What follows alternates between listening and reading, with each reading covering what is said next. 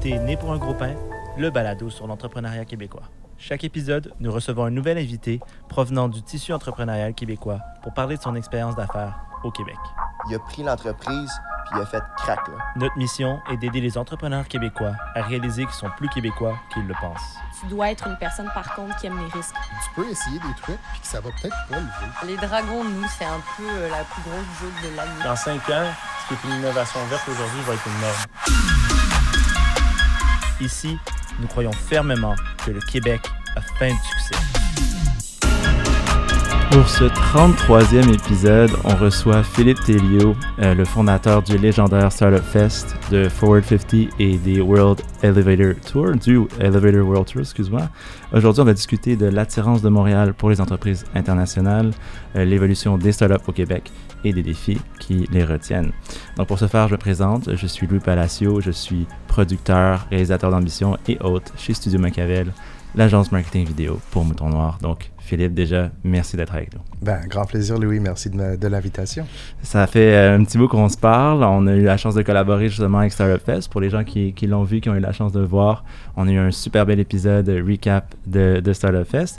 Mais est-ce que tu veux nous expliquer un petit peu euh, Ben déjà, je, je vais commencer par une question prise glace. on n'évitera pas celle-là. Quel type de pain es-tu, Philippe? Euh, quel type de pain est-ce que je suis? Ben, je pense que c'est sûr et certain que je suis un bagel montréalais. Ah, oh, oh de, de, où par contre? Ça, c'est important aussi. Ah, ben Saint-Viateur. Ah ouais, ok. Sans hésitation. Même Sans hésitation. Super. Ben déjà, j'aimerais ça commencer un petit peu. Est-ce que tu peux nous présenter exactement c'est quoi Startup Fest pour le peu de gens qui savent pas peut-être c'est quoi Startup Fest euh, à this point? Ben, avec grand plaisir. Euh, Startup Fest, c'est un, un, événement. Euh, c'est un festival. Euh, qui a lieu ici à Montréal depuis maintenant 12 ans. Euh, c'est un événement pour entrepreneurs et investisseurs euh, et on réunit du monde toujours dans le but de supporter les startups et bien sûr leur créer beaucoup d'opportunités d'abord et avant tout. Et on est l'événement original startup au Canada. Ça fait, comme j'ai dit, 12 ans qu'on fait ça. Alors, ça fait un bon bout de temps. Vous avez fait votre nom. Il n'y a pas grand monde dans l'écosystème entrepreneurial à Montréal. Je pense qu'ils ne connaissent pas Startup Fest. Et là, je pense, si je ne me trompe pas, cette, cette année, c'est la première fois depuis deux ans de pandémie qu'on revenait en présentiel aussi, spécial. On a fait une édition en 2020, en juillet 2020, imagine, okay. qui était un genre de hybride où on a installé un studio euh, dans le Vieux-Port et on a fait, on avait le droit d'avoir à peu près une cinquantaine de personnes dans la salle à la fois. Alors on a ah. fait, euh, bon, rentrer 50 personnes et on a tourné ça à quelques, chaque euh, quelques heures. mais c'était notre vrai premier événement présentiel depuis la pandémie, oui. OK, wow. Ben, je ne savais pas ça, mais c'est bon, vous avez innové en mode entrepreneur. Euh, Il faut. Voilà, voilà. Puis, est-ce que tu peux me parler, avant de rentrer aussi dans plusieurs autres projets, de, de la compagnie, de l'entrepreneur derrière Fest? Donc, si tu veux me parler un peu de Philippe Telliot et tout ce qu'il a accompli jusqu'à On a toujours un peu de difficulté à parler de soi-même, mais avec plaisir. Regarde, euh, j'ai travaillé dans des entreprises, des startups euh, à Montréal depuis euh, les années 90, euh, mm. pour me donner un certain âge. et, euh, et, à un certain moment, j'ai lancé ma propre boîte de consultation. Consultation en marketing international, support aux entreprises québécoises, mais aussi au support aux, aux entreprises à l'international, comment adopter des nouvelles technologies et les vendre. Et à un certain moment, on cherchait une idée de comment aller se promouvoir. et l'idée nous est arrivée de faire un événement c'est pour faire la promotion de notre film. La euh, film qui s'appelle Embrace, c'est ça? La film qui s'appelle Embrace, exactement, euh, qui existe toujours euh, aujourd'hui. et c'est vraiment la, la film originale. Et dans ce but-là de se promouvoir, on s'est dit, bon, si on réunit nos gros clients, qui étaient des, grosses entreprises, avec des innovateurs. Ça allait euh, faire bon, une, une, touche un peu spéciale et nouveau. Et euh, on s'est lancé là-dedans euh, très innocemment, l'idée de rassembler une cinquantaine de personnes. et dès le départ, c'était la première édition, c'était 150 personnes et ça a eu une croissance d'à peu près 100 personnes à chaque fois qu'on faisait un événement. Dans le temps, ça s'appelait pas Startup Festival, ça s'appelait Startup Camp. Mmh. Euh, et c'était une, une, soirée, ça commençait à 3 heures, ça finissait à 11 heures. Euh, tout simple, vraiment une réunion pour euh, ramener le monde ensemble. et du monde qui ne se connaissait pas, parce que dans le temps, le monde des startups, c'était très éloigné du monde corporatif. Alors nous, on a fait mmh. un événement, ce qu'on on disait, c'était des, des t-shirts et des suits. Okay. et nice. qui était quand même, dans le temps, il y a 15 ans, c'était assez original. maintenant, c'est assez mainstream. Ouais, c'est ça. On vous copie maintenant. et bon, depuis ce temps-là, on a lancé Startup Fest parce que ça a pris une vie en soi, euh, ces événements-là. Euh, et ça demandait de plus en plus de temps, mais aussi on voyait qu'il y avait un vrai appétit, un intérêt pour euh, ce genre de réunion. Alors, assis euh, un jour sur un lac euh, au nord du Québec, ça m'est arrivé que on a un festival juste pour rire international, on a un festival de jazz international, ça nous prenait un festival de start-up international à Montréal, et comme ça l'idée est née et on s'est lancé là-dedans très naïvement. Wow. Puis ça a grossi à ce que c'est. Félicitations. C'est c'est rendu un, un excellent événement, un très bel événement Merci. pour, pour y être, avoir eu la chance d'y être. Et c'est pas non plus, euh, j'imagine que tu dois être bien occupé avec Startup Fest, mais ça t'a pas arrêté non plus de créer d'autres projets et de lancer dans d'autres aventures en parallèle aussi. Là? Euh, une fois qu'on a commencé à créer des événements, euh, c'est- on a tout à coup une machine euh, de production et des événements, c'est très euh, up and down. C'est c'est un cycle. Et spécialement quand on fait un événement par année, ça crée des creux de temps. Mais si on veut bâtir une équipe et garder une équipe solide pour la durée de l'année, euh, ça nous a comme forcé à imaginer qu'est-ce qu'on allait faire autre. Alors, on a commencé d'autres événements euh, dans les autres saisons. Alors, en novembre, on fait un événement maintenant qui s'appelle Forward 50, euh, qui est le plus gros événement pour tout ce qui est la numérisation et la transformation numérique au gouvernement. C'est un événement qui a lieu à Ottawa. C'est euh, quelques milliers de personnes. L'audience, c'est pas des startups, c'est le gouvernement, mais qui ont un intérêt euh, d'innover et qui cherchent l'innovation et comment euh, bon, se faire éduquer sur comment innover. So, des, gouvernements de différents endroits de la planète qui viennent puis se rassemblent pour écouter. Puis... C'est un événement international, euh, primairement euh, du gouvernement du Canada, mais des, des gouvernements, des villes, des provinces, euh, des innovateurs en chef de tous ces les États, des États-Unis, de l'Europe. oui. Ok. Puis c'est c'est quoi, ça a été quoi la révélation? C'était sur le bord du chalet aussi, bord du lac au chalet ou ça a été quoi la révélation ça? non, c'était un peu plus de nouveau. c'est c'est une opportunité qui nous est arrivée. Euh, il y avait un événement à Ottawa qui s'appelait euh, G-Tech, qui était un- une grosse foire commerciale. Mais nous, on ne fait pas des foires commerciales. Je suis venu au Startup Fest. C'est plutôt des rencontres et des échanges et, et des connexions humaines. Ouais. Euh, et G-Tech a, fait faillite. Et alors, ça a créé vraiment un trou à Ottawa. Et le CIO du Canada, dans le temps, a envoyé un tweet très innocemment sur l'Internet en disant Ça nous prend une relève. Qui veut prendre la relève de faire un événement à Ottawa pour tout ce qui est euh, tech au gouvernement? Et euh, on a vu ça et on s'est lancé là-dedans très rapidement. Wow, ok, vous avez vraiment pris euh, la balle au bon, là. vous avez pas niaisé ouais. là-dessus. Et un autre projet super intéressant euh, dont j'aimerais qu'on parle un petit peu, c'est le Elevator World Tour. C'est quoi ça exactement? Euh, ben, le Elevator World Tour, d'abord, c'est un événement où on fait des, des pitchs, des elevator pitch, comme on les appelle en anglais, euh, dans des ascenseurs physiques. Euh, pas n'importe quel ascenseur, parce qu'on est le Startup Fest, on veut toujours être spectaculaire. Alors, euh, c'est vraiment les ascenseurs les plus spectaculaires dans les villes où euh, on se trouve. Euh, le format est assez simple. C'est euh, 100 entrepreneurs qui vont dans l'ascenseur, qui font leur pitch une à la fois. Et c'est un concours avec un prix de 100 000 dollars. à la fin de la nuit, on annonce un gagnant. Et l'idée de cet événement nous est arrivée comme avec Startup Fest, où je cherchais une manière de promouvoir Embrace. On a créé un événement pour promouvoir notre firme. Euh, Elevator World Tour, euh, l'idée est née parce qu'on voulait se faire la promotion du Startup Fest à l'international et de faire venir plus de délégations internationales à Montréal. Alors, on a créé un événement comme activité marketing pour le Startup Fest. Wow. Puis, c'est- pour donner une idée de, de- des ascenseurs connus, euh, on parle pas de n'importe quoi, là, on parle de Tour On, Eiffel. on, ouais, on, ré- on refuse de faire euh, les ascenseurs secondaires dans les villes. Hmm. Alors, euh, au Canada, c'est euh, bon, la Tour CN. Alors, on a fait le premier événement, on a fait la Tour CN. Après ça, on a fait la Tour Azraeli à Tel Aviv, euh, qui est la plus grande tour à Tel Aviv. Euh, on a fait euh, le ICC à, à Hong Kong, Qui est un immeuble énorme, deux fois plus grand que tous les immeubles à Hong Kong, qui sont déjà énormes. Euh, et finalement, on a fait euh, la Tour Eiffel à Paris, euh, où on a même brisé l'ascenseur. Ah ouais, ok, there? Ben, L'ascenseur n'était pas fait pour monter et descendre à un rythme aussi euh, rapide qu'on le faisait. Hmm. Parce que, bon, les portes ouvraient, quelqu'un rentrait, les portes fermées, ça montait, ça descendait. C'était un ascenseur à poulie, un ancien ascenseur à poulie. Ok. Et euh, habituellement, l'ascenseur, euh, ça prend un certain nombre de minutes pour que 50 personnes rentrent et sortent. Mhm. Et là, euh, ça a surchauffé, ça a carrément ça a arrêté au milieu d'un pitch. Oh non. Il fallait qu'on change d'ascenseur. Ah. Au moins, la Tour Eiffel en a quatre. Wow, au moins. Le gars qui a eu l'ascenseur arrêté, il a peut-être eu un petit peu plus de temps pour son pitch. Il a gagné, imagine. Il a gagné en Il plus. a gagné en plus. Hmm, C'est là, je testais setup un peu.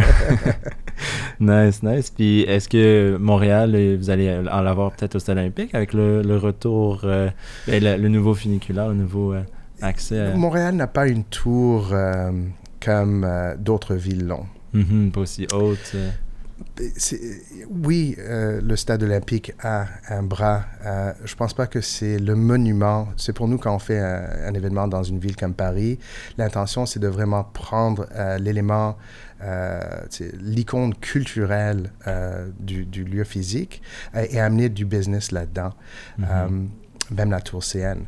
Euh, mais Montréal n'a pas vraiment de tour comme ça. Euh, je pense qu'un jour, si on veut vraiment faire ça à Montréal, il faut qu'on monte une tour euh, et qu'on l'attache peut-être à un immeuble quelque part, qu'on fasse quelque chose spectaculaire, extérieur, je sais pas. Un appel aux promoteurs de, la ville qui auraient des, qui auraient des idées. Super. Ben, on, on a pas mal euh, couvert ce qui était euh, comment tu gagnes ton pain. Donc, on aimerait rentrer peut-être un petit peu plus dans la deuxième section, euh, l'argent du beurre essentiellement. Donc, on veut savoir où est l'argent du beurre. J'aimerais savoir, parce que tu es très bien placé pour, pour, pour parler de ça, est-ce que, comment tu vois la, perception de Montréal en affaires? Justement, tu es, allé à Hong Kong, tu es, allé en, en Israël. Comment tu vois, ou comment tu as vu l'évolution? Peut-être que ça a changé entre aujourd'hui et avant. Regarde, Montréal, c'est une de ces villes euh, cosmopolitaines, euh, internationales, euh, reconnues. Tout le monde reconnaît le nom Montréal. Même les grandes marques de fashion vont avoir assez souvent les noms de villes, Tokyo, Milan, et Montréal se retrouve assez souvent dans ce, genre de bannière. Alors, je pense que Montréal est perçu comme étant une ville hyper cosmopolitaine à l'international. Nous, quand on invite des conférenciers au Starfest, on ne paie pas nos conférenciers. Mais on leur explique que l'événement est à Montréal et c'est une attraction. Tous ceux Ok. qui sont jamais venus à Montréal euh, ont toujours, ils se disent toujours, bon, euh, ah oui, c'est l'occasion de venir à Montréal. Et pour ceux qui sont déjà venus, c'est une opportunité de revenir. Euh, Montréal est bien perçu, euh, je pense, euh, mais un peu euh, méconnu. Euh, Il y a un peu d'historique dans le nom, euh, parce que quand même, Montréal, euh, on a eu beaucoup de bases dans les années 60, 70 et autres. Et je pense que ça, ça continue même aujourd'hui. Ok, wow, wow. Puis ça, ça, va juste dans le positif et plus tu voyages, plus tu le vois arriver, plus c'est. Oui, je pense qu'il y a, de nouveau, il y a peu d'inconnu. C'est, c'est, ne- c'est- on voit le Montréal comme euh, mouton noir, comme tu dis. Comme- Parce que, bon, on sait qu'il y a des, des, des questions de, de langue, de, de euh, politique. Alors, on ne sait pas exactement ce qui se passe et on sait qu'ils sont un peu différents que les autres dans l'Amérique du Nord. Euh, alors, euh, mais il y a une mystique autour de ça euh, qui est non négligeable euh, aussi. ça, ça peut jouer à notre avantage, justement. Je pense que c'est un avantage. Pour ceux qui ne connaissent pas, qui, ils ont envie de le connaître. Ouais, ok, c'est intéressant. Puis je pense, justement dans les entrevues qu'on on a couvert en étant à Startup Fest, on avait plusieurs réponses qui nous disaient justement ça, ça peut mettre un, avantage d'avoir le marché bilingue aussi pour tester des produits, pour lancer aussi. Il y a beaucoup de gens qui nous disaient ça. J'étais surpris quand même d'apprendre ça aussi, qu'ils voient ça comme un, avantage. Et euh, on y reviendra un, un petit peu plus tard aussi euh, là-dessus. Mais sinon, comment attirer les entreprises aussi internationales à, à Montréal? C'est quoi nos c'est quoi notre, sales pitch là, quand on va à, l'extérieur pour leur. Parce que je veux pas. ça, ça aide beaucoup l'économie. Ben, le sales pitch, typiquement, tourne autour euh, du talent euh, que nous créons dans nos universités. Euh, le multicultu- multiculturalisme et le multilinguisme de Montréal, bien sûr, qui aide. Pour tous ceux qui sont européens, c'est sûr que tout ce qui est la francophonie à l'international voit Montréal comme un pont vers le gros marché américain, sans nécessairement être aux États-Unis. Hmm. Um, y- you know, il y a euh, une mode de vie, un standard de vie, une qualité de vie. euh, nos musées, euh, c'est I mean, une ville formidable pour vivre.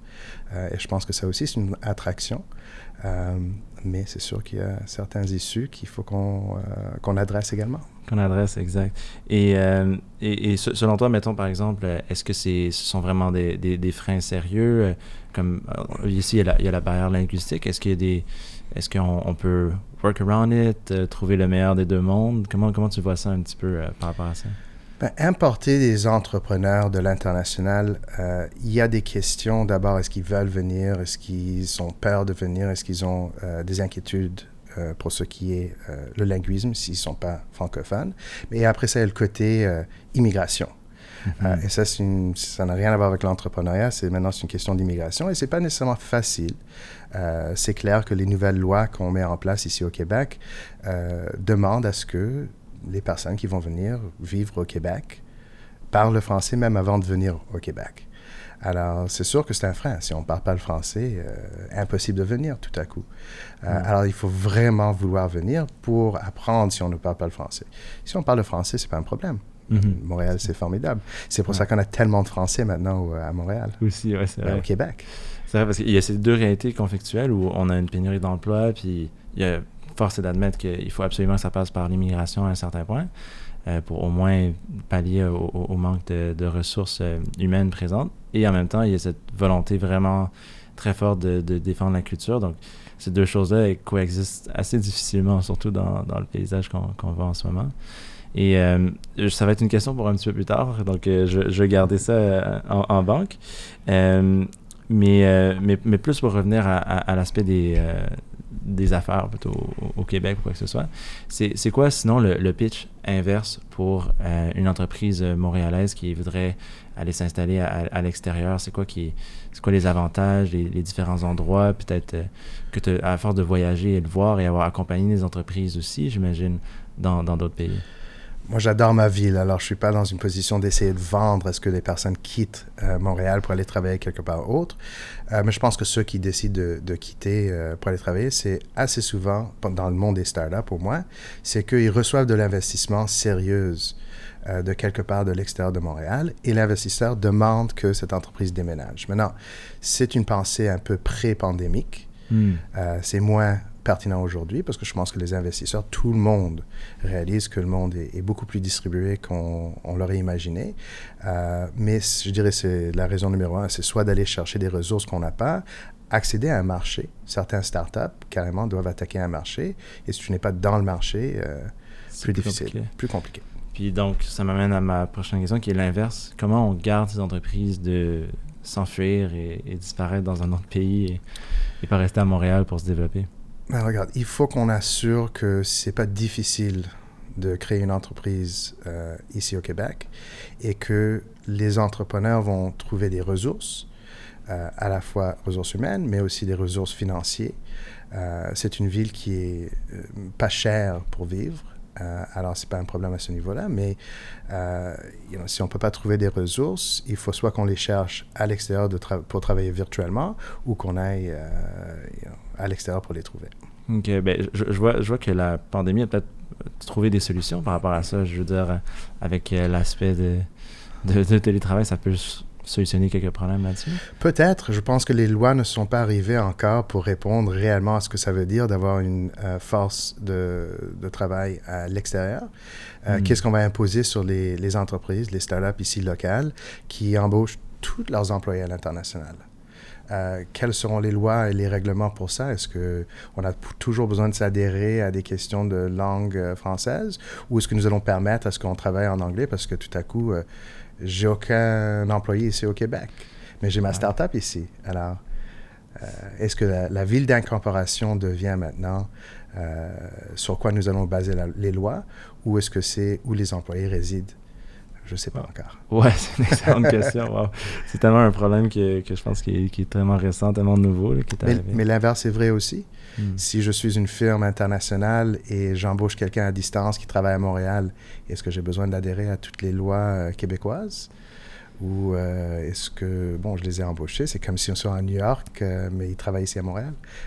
Honnêtement, il y a beaucoup de questions là-dessus qui ne sont pas réglées encore. Ouais, qui, qui, viennent d'arriver, puis justement qui vont être étudiés dans, dans les prochaines années, j'imagine. Je pense que c'est un domaine d'expertise en soi, euh, de travailler, là-dedans. Et, et justement, si euh, on, parle plus du Québec, sinon, euh, parce que dès que vous avez commencé, je pense que vous avez collaboré pas mal avec le gouvernement pour essayer d'aller rejoindre les régions, puis les impliquer dans les startups. C'est un, enjeu qu'on voit un petit peu aussi par rapport à la pénurie de main-d'œuvre, entre autres. C'est que on a cet enjeu d'avoir la main-d'œuvre au Québec en général, mais les régions, c'est encore pire. C'est encore plus dur, je pense, de convaincre quelqu'un de s'installer à très loin, tandis que la plupart de ma génération, des générations peu plus jeunes, ont envie de venir à Montréal.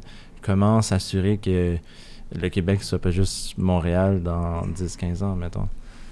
Ben, il y a beaucoup d'efforts qui est mis par le gouvernement, c'est clair, euh, pour supporter les régions et s'assurer que les régions innovent et, et- et restent pertinents et créent des nouveaux secteurs d'activité parce que, euh, bon, production de portes et fenêtres n'est plus nécessairement euh, la meilleure manière de faire vivre euh, une communauté, disons, dans les régions de Québec. Mais la réalité aujourd'hui, et depuis longtemps, c'est qu'on peut créer une entreprise dans son garage, peu importe, et vraiment euh, avoir un marché, accès à un marché, euh, sans nécessairement être présent euh, sur ce marché. Alors, c'est possible de créer la prochaine grosse entreprise techno, spécialement si c'est en ligne, software, Web 3.0 ou autre, qui est basé à Chicoutimi, pourquoi pas? C'est vrai, puis on, voit des hubs aussi qui apparaissent souvent en lien avec la technologie. Je pense que c'est un, pari que les gouvernements ont fait ou, les autorités locales ont, fait. Ben, les, hubs ont un rôle très important à jouer dans ce qui est euh, euh, l'inspiration à, prendre le chemin entrepreneurial comme voie de, carrière.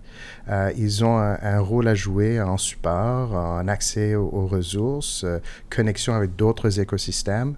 Euh, alors, ces- hubs-là sont essentiels, je dirais, pour les régions, spécialement à Montréal et dans les grandes villes. euh, ça existe, mais c'est naturel. La ville elle-même est un hub. Euh, mais si on est euh, dans une petite ville à l'extérieur, dans les régions, ça nous prend des leaders qui Wow. connaissent et qui peuvent créer ces connexions-là. Cool. Et pas juste des connexions vers Montréal. C'est les connexions à, à l'international ou à travers le Canada qui est vraiment important. Ouais, c'est un excellent point, ça d'ailleurs. Puis je- on a mentionné Chicoutimi par hasard, Shawinigan, chacun ont leur hub, puis ils ont connu beaucoup de succès. Puis euh, ils fonctionnent très bien, donc c'est. Proof, proof is in the pudding, right? Yeah, the proof is gonna. Le, le proof va venir. Je pourrais. euh, si tu me parles en anglais, euh, j'irai en anglais très rapidement. Mais Euh, you know, on n'a pas encore vu euh, énormément de succès d'entrepreneurs qui sortent de ces hubs-là. Euh, Il faut se le dire, il faut être très honnête là-dessus. Euh, on met beaucoup d'argent gouvernemental, beaucoup de support dans ces régions-là, mais, mais le Québec n'a pas encore son Shopify ou son Uber ou son LinkedIn ou Twitter ou autre. Mm. C'est pas que ça peut pas arriver, mais c'est pas arrivé encore. Alors, il y a encore du travail à faire. C'est vrai, c'est- c'est- encore les, les grosses compagnies qu'on a ici sont encore dans le vieil argent, si on veut, un petit peu peut-être. Euh, les, les grandes corporations qui ont bâti aussi le paysage entrepreneurial à la base, mais. Là, on parle de quoi? Bombardier Ouais, euh, euh, les on- Québécois. euh, Ça fait longtemps qu'on parle de Ouais. ces entreprises-là. Ouais. Right? Alors oui, c'est Mm. sûr qu'on a eu du succès dans le passé, même Cirque du Soleil, on pourrait parler Moment Mhm. Factory, Lightspeed plus récemment. ouais. C'est pas qu'il n'y a pas de- de- d'entreprises qui, sont, qui ont réussi. Euh, il n'y en a pas assez. Hmm. Euh, et euh, la grande majorité sortent de Montréal toujours. Ouais. mais il y a quand même des belles entreprises qui sortent du Québec, euh, de la Beauce et autres. Ouais, c'est- normal, on, on le voit, mais euh, ça nous en prend plus. Exact. Il faut, je pense qu'il y a quelque chose aussi, tu as mentionné la Beauce dans la DNA des Beaucerons qui est, qui est très efficace. Je sais pas qu'est-ce qu'il y a, mais eux sont très Il y, a, productifs. il y a quelque chose dans l'eau, on me dit. Ouais, hein, c'est ça. Super. Ben, dans le fond, on arrive pas mal à la dernière section du balado qui est euh, c'est quoi le, ton pain sur la planche? C'est quoi le pain qui est sur la planche? Donc, qu'est-ce qui reste? Euh, qu'est-ce qui s'en vient? C'est quoi les, prochains défis qui s'en viennent? Donc, déjà, je commence ce bal en, te posant la question. Selon toi, c'est quoi le, plus gros défi des startups montréalaises ou juste du, du, du, landscape des, des startups? Euh, ben, présentement, on rentre potentiellement dans une période très difficile financièrement parlant. Alors, accès à l'argent euh, est toujours un défi. Euh, c'est évident que accès à des ressources. euh, Se- Selon toi, on, on s'en va vraiment vers une, une récession quand même assez sévère, juste une correction économique ou... Je ne suis pas un économiste, mais on sent qu'il y a un ralentissement au niveau du financement. Euh, Les startups sont à la recherche d'argent loin avant qu'ils en ont besoin. C'est une indication qu'eux, ils sentent euh, qu'ils vont avoir un problème dans 6-9 mois. Alors, ils commencent à, prendre la balle aujourd'hui. Euh, alors oui, je pense que c'est évident. Euh, pour des, compagnies québécoises, c'est sûr qu'on a des challenges à attirer le meilleur des meilleurs ici pour venir travailler ou trouver des manières de travailler avec eux à distance. c'est clair qu'on a ces, challenges à surmonter encore. Oui, en plus. Et, justement aussi, il y a une fraction aussi de, de, de ce, cet aspect-là de pénurie de, main-d'œuvre ou autre, ou de conséquences plutôt de la pandémie, c'est l'événementiel dans lequel tu es. J'imagine que tu as eu ton lot de défis aussi avec euh, la reprise. Euh, en 2020, ça devait, je ne même pas imaginer, mais même cette année. comment tu vois ça, particulièrement dans l'événementiel, euh, pour, pour la reprise, pour les défis? Ben, les événements dans le passé euh, avaient une, euh, you know, uh, how would I say this? Um, tu peux dire en anglais. Un unfair advantage, un mm. avantage, un unfair advantage, dans le sens que c'était euh, vraiment l'agglomération de personnes, de humains dans une place en même temps. Euh, et ce que les événements vendaient en grande majorité, c'est de l'espace, c'est du real estate de plancher. Mm -hmm. Et, et c'était le contenu qu'ils amenaient qui était leur grand différenciateur. Et euh, on voyait, on avait l'occasion de voir à distance un gros conférencier et c'est ça qui a attiré l'attention. Mais c'est fini un peu cette réalité. Maintenant, nous sommes plutôt euh, dans un monde où c'est les interactions humaines qui comptent le plus. Et c'est l'utilisation de technologies d'une manière intéressante euh, et efficace pour créer des échanges. Euh, BetaKit a sorti un article euh, juste avant Startup Fest sur Startup Fest en disant que Startup Fest is now a technology company. Euh, et c'est vrai que nous avons ouais. investi énormément dans créer des, des, algorithmes de connexion, à créer des outils euh, d'échange. Alors, c'est nécessaire que les événements vont, je pense, toujours avoir lieu. C'est l'idée d'un camp de feu, ça date depuis bon, avant que l'humanité même ouais. parler. Alors, euh, les réunions vont toujours se faire. Euh, mais la question, qu'est-ce que nous allons faire dans ces événements-là? Dans le passé, on avait, nous, euh, 250, 300 conférenciers qui venaient euh, à l'événement, et c'était un peu ça la valeur qu'on amenait. Euh, maintenant, c'est plutôt ce qu'on disait.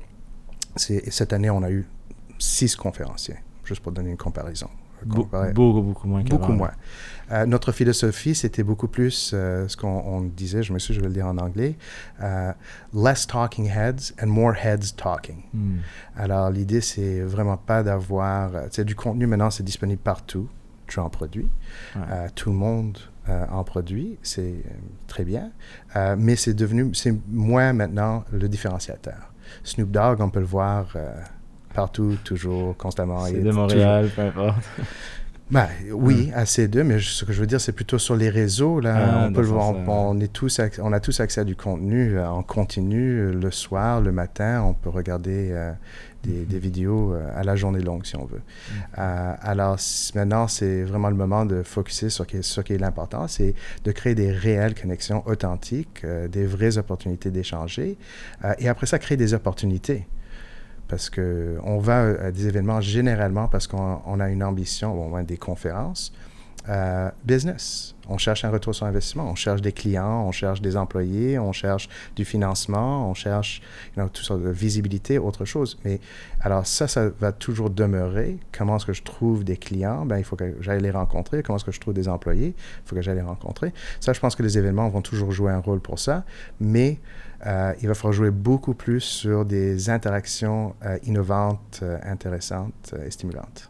OK. Ouais, c'est ça la, la, clé, justement. Puis je pense que pendant la pandémie, on a essayé de le faire avec le virtuel. Il a, essayé d'avoir cette idée que, ah, ben, plus besoin de, se voir ou on peut se voir à travers le monde beaucoup plus facilement. mais c'est un peu prévisible, mais c'est juste vraiment pas la même chose qu'en personne. Puis pour l'avoir fait un petit peu le, le réseautage en ligne, c'est une chose, un appel vidéo, parler, ça, ça c'est bien, c'est beaucoup plus facile maintenant, mais réseauter en ligne, euh, pense que ça a duré euh, peut-être quelques mois avant que l'illusion euh, disparaisse? Il y a un manque, le côté de communication non verbale est tellement fort Euh, et on l'a uniquement dans le physique. Il y a aussi le serendipity, c'est l'occasion de croiser quelqu'un, de se faire introduire à quelqu'un juste dans le moment. Il y a des plateformes qui ont essayé de faire ça dans le numérique. Hopin, par exemple, avec son genre de chat roulette. Qui te met dans un cycle de rencontre de trois minutes à toutes les trois minutes. Et, you know, c'est pas la même chose, c'est clair. et quand on crée cette connexion physique, ça crée des opportunités. Euh, pour nous, euh, par exemple, il y avait euh, la nouvelle présidente de la BDC qui est venue au Starfest cette année, qu'on a rencontrée, qui montée sur scène. J'ai eu l'occasion de monter sur scène avec elle. Et Isabelle Hudon. Isabelle Hudon, exactement. Et on a fait quelques minutes de bon, bonjour, bienvenue. C'était des gros partenaires du Starfest depuis toujours. et, you know, après ça, on a booké un petit déjeuner, on est allé prendre un petit déjeuner ensemble, on a jasé pendant une heure. Si Starfest était en ligne et elle aurait fait une présentation virtuelle avec moi sur scène, j'aurais jamais eu l'occasion de vraiment connecter avec elle pour me faire inviter à aller faire un, petit déjeuner euh, de ce genre-là. Ça se fait uniquement dans le physique où on a vraiment l'occasion euh, de se connaître et de, de voir l'authenticité de la personne devant nous. Oui, absolument. Puis on, l'a vu, ça. maintenant, je pense que c'est de plus en plus clair que, que c'est ça. Puis donc, c'est vraiment ça la, clé de l'événementiel, finalement. C'est vraiment les connexions. Ça l'a toujours été. C'est que on a créé des prétextes euh, économiques comme des show floor, des trade shows, des trucs du genre. Euh, on a créé une fausse réalité que les conférenciers, c'est la seule place qu'on peut les voir. Alors, il faut que vous payiez le gros prix parce que c'est ici que vous allez rencontrer tel conférencier. Euh, cette réalité, juste, elle n'est plus là. Ça nous prend toujours des bonnes personnes à l'événement, de mhm. qualité. Euh, cette année, par contre, au lieu d'avoir une tonne de conférenciers, on en avait six, comme j'ai dit, on a eu beaucoup plus de mentors. On avait une trentaine de personnes, des experts dans toutes sortes de domaines autour du startup, l'économie startup, euh, qui étaient là pour rencontrer des petits groupes ou des individus et les supporter à, à euh, alors, les personnes importantes, les personnes avec du knowledge sont importantes. C'est juste la manière qu'on livre ça maintenant à l'audience est différente. Bien dit, bien dit. ça, ça, résume bien, je pense, euh, exactement la, situation. Et, ça m'amène un petit peu à ma, prochaine question, justement. C'est quoi la prochaine étape pour Startup mais aussi pour tous les autres projets que tu fais? S'il y en a un qui, bien, bien entendu, Forward 50 s'en vient très bientôt. Mais euh, c'est quoi la prochaine étape pour Startup les, les prochaines années? J'imagine que vous êtes toujours en, quête de vous renouveler de, vous mettre à jour? Ouais, c'est pas nouveau, mais la pandémie, c'est sûr que ça a créé un, vraiment un, choc sismique dans toute l'industrie, l'événementiel. Mais les événements cherchent toujours à se réinventer. Euh, il faut rester nouveau, il faut rester fresh. Euh, euh, on va on, essaie de répliquer les choses qui fonctionnent, mais il faut toujours essayer de trouver des nouveautés pour que l'audience revienne quand c'est un événement où je suis déjà allé, je suis déjà allé quatre fois, cinq fois, ça me tente plus, j'ai rien à gagner euh, là. Alors, euh, pour nous, le gros challenge, c'est comment est-ce qu'on reste pertinent, comment est-ce qu'on crée des connexions, des opportunités euh, réelles pour nos entrepreneurs? L'entrepreneuriat, peu importe le moment dans le temps, peu importe l'économie, euh, elle est toujours là. Les entrepreneurs sont toujours présents, cherchent toujours à résoudre des problèmes. Alors, c'est à nous de rester focusés sur l'entrepreneuriat d'abord. C'est notre, c'est l'entrepreneur lui-même, pas juste l'entrepreneuriat, mais l'entrepreneur. C'est toujours notre focus. Et on parle avec euh, eux régulièrement pour savoir ce qu'ils ont réellement besoin. Euh, et on s'adapte. là, je sens une nécessité d'aller les rencontrer où ils sont.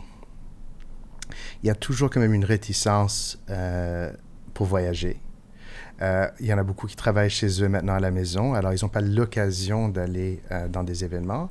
Alors, on verra peut-être, euh, on ira dans les communautés dans les, mois à venir pour rencontrer du monde et voir comment réellement on apporte du nouveau et des opportunités pour ces entrepreneurs-là. Bien sûr, ça nous intéresse toujours de ramener toujours tout le monde à Montréal parce que on adore notre ville, on adore Startup Fest, mais... Euh, puis, puis tu as mentionné communauté spécifiquement aussi. Par communauté, est-ce que tu...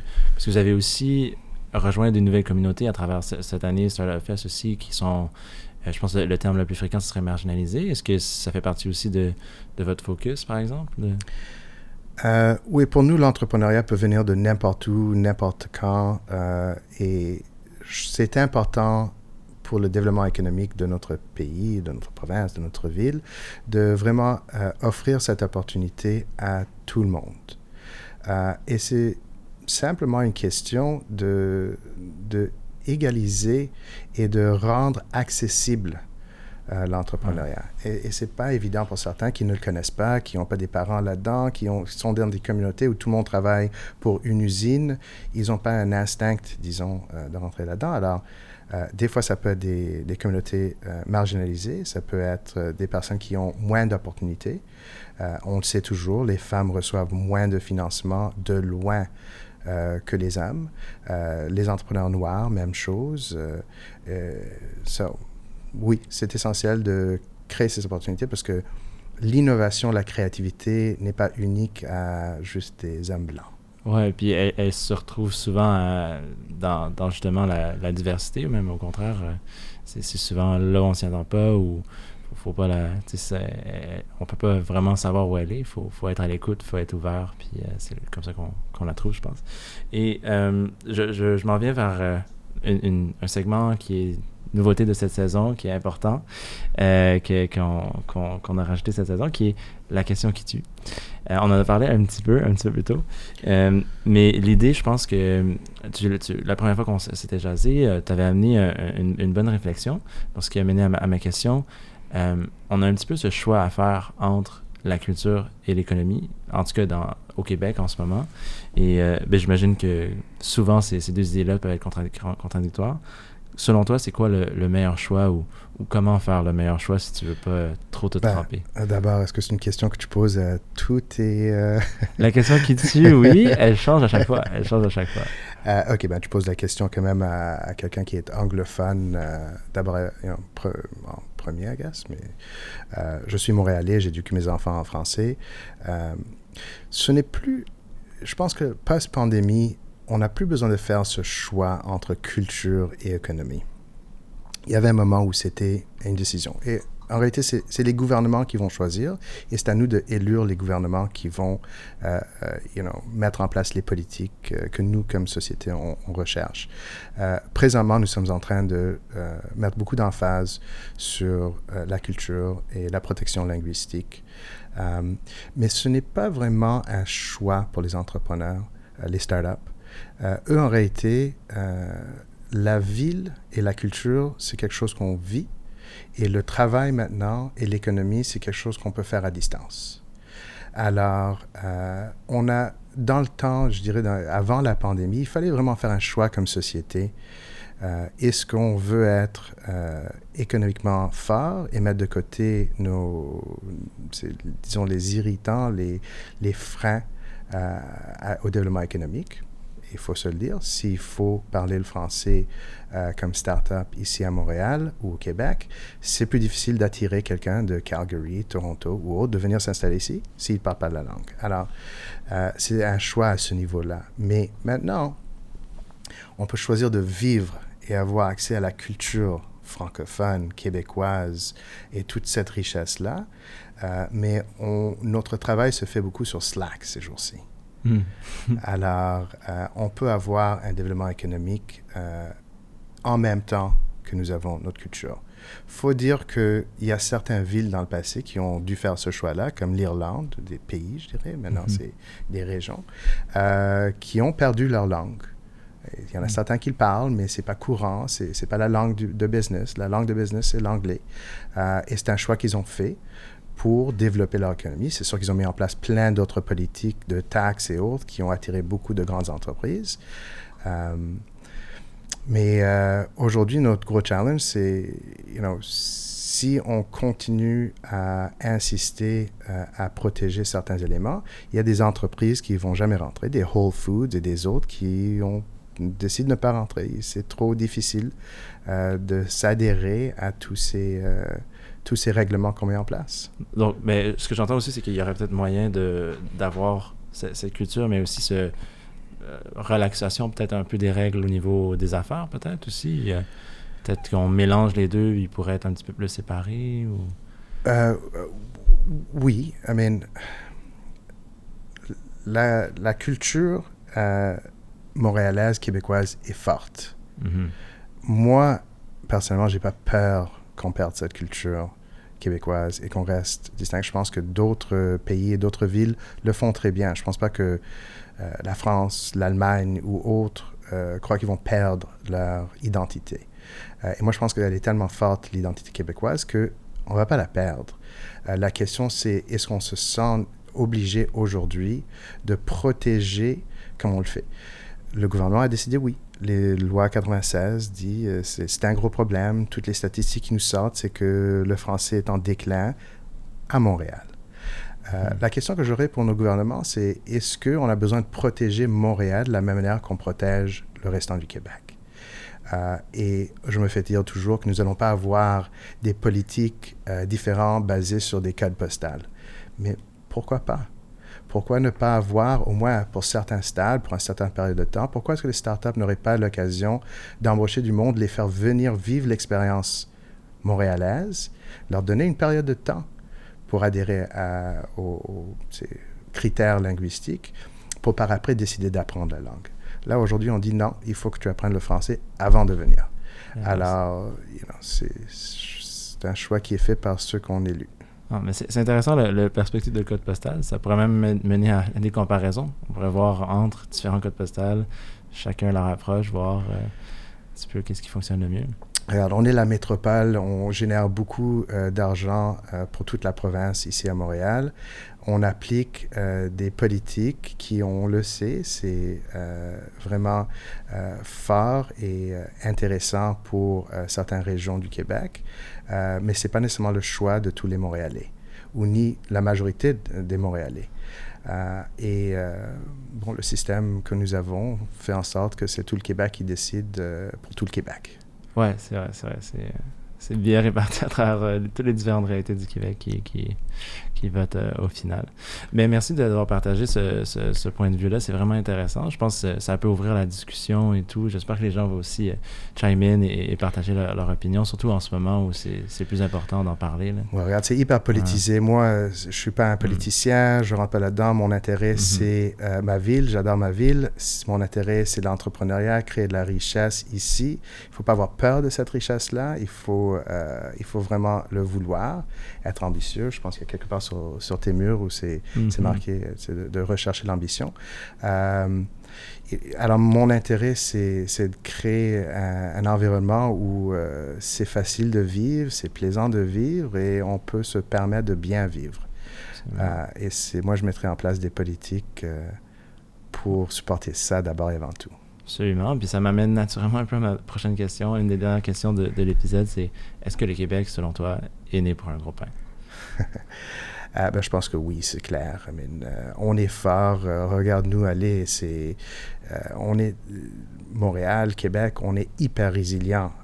on a vécu toutes sortes de changements et de mouvements et de bouleversements qui datent, bon, quand le Canada a été créé, si on veut. alors oui, je pense qu'on est non seulement né, mais on l'a le gros pain dans, beaucoup de mesures. Euh, ce qu'il faut s'assurer, c'est qu'on garde cette résilience et cette adaptation constante. Le monde est en train de changer d'une manière radicale. Euh, à tous les niveaux. Euh, on ne peut plus consommer comme on consomme. Le climat va devenir de plus en plus important. la technologie, l'intelligence artificielle, vivre dans le virtuel, tout ça, ça va changer le monde en entier.